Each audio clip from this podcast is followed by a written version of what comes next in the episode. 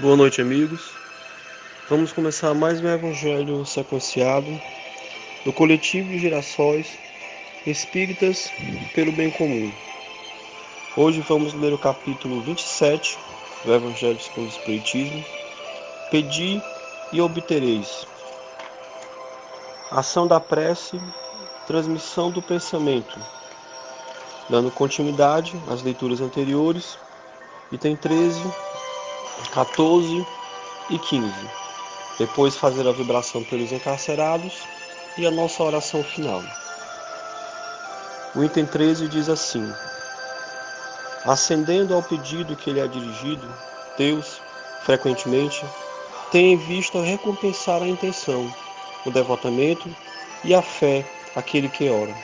Eis porque a prece do homem de bem é mais meritória aos olhos de Deus e sempre mais eficaz, porque o homem vicioso e mau não pode orar com o fervor e a confiança que só é dado pelo sentimento da verdadeira piedade.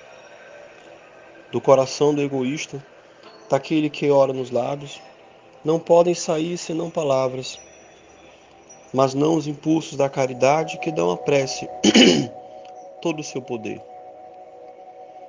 Isso é tão compreensível que por um momento instintivo a pessoa se recomenda de preferência às preces daqueles nos quais se percebe que a conduta deve ser agradável a Deus, porque são mais ouvidos.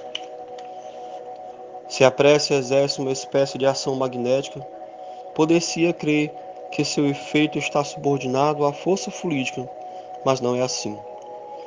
Uma vez que o espiritismo que os espíritos exercem essa ação sobre os homens, eles suprem, quando isso seja necessário, a insuficiência daquele que ora, seja agindo diretamente em seu nome, seja lhe dando momentaneamente uma força excepcional, quando é julgado digno desse favor, ou que a coisa possa ser útil. Os homens que não se crê, o homem que não se crê bastante bom para exercer uma ação, uma influência salutar, não deve se abster de orar por outro, pelo pensamento de não, de que não é digno de ser ouvido. A consciência da sua inferioridade é uma prova de humildade sempre agradável a Deus, que leva em conta a intenção caridosa que o anima.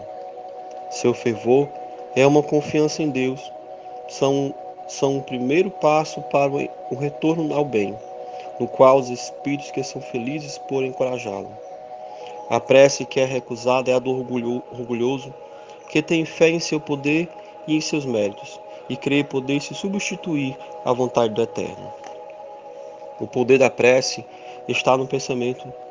Ela não se prende nem às palavras, nem ao lugar, nem ao momento em que é feita. Pode-se, pois, orar em toda parte, a qualquer hora, sozinho ou em comum a influência do lugar ou do tempo prende-se às circunstâncias que podem favorecer o recolhimento. A prece em comum tem uma ação mais poderosa quando todos aqueles que oram se associam de coração a um mesmo pensamento e têm o mesmo objetivo, porque é como se todos gritassem em conjunto e em uníssono. Mas o que importa é estarem reunidos em grande número. Se cada um age isoladamente e por sua própria conta, Cem pessoas reunidas podem orar como egoístas, enquanto que duas ou três, unidas em comum aspiração, orarão como verdadeiros irmãos em Deus, e sua prece terá mais força que a dos outros cem. Esse texto, que fala sobre a ação da prece, nos faz refletir que a verdadeira oração não é a oração do orgulhoso, mas é a oração do humilde. Pelo que entendi, é necessário com que deixemos de lado nossas imperfeições, encaramos a vida com humildade, para que assim possamos elevar o nosso pensamento a Deus. Lembro a passagem do Evangelho, onde Jesus ensina a orar e dá o exemplo de duas pessoas que foram orar uma orou ao se aproximar do altar com orgulho, a outra se reconhecendo imperfeito, orou à distância enorme do altar. Jesus nos, nos fala que aquele que orou com humildade, orou verdadeiramente, e aquele que orou com orgulho, não fez nada. Então, fica esta lição. Que possamos orar sim, mas que possamos aprender a orar buscando a humildade e os bons sentimentos. Que possamos agora fechar os olhos, buscar sentar numa posição tranquila para fazermos nossa oração e a vibração.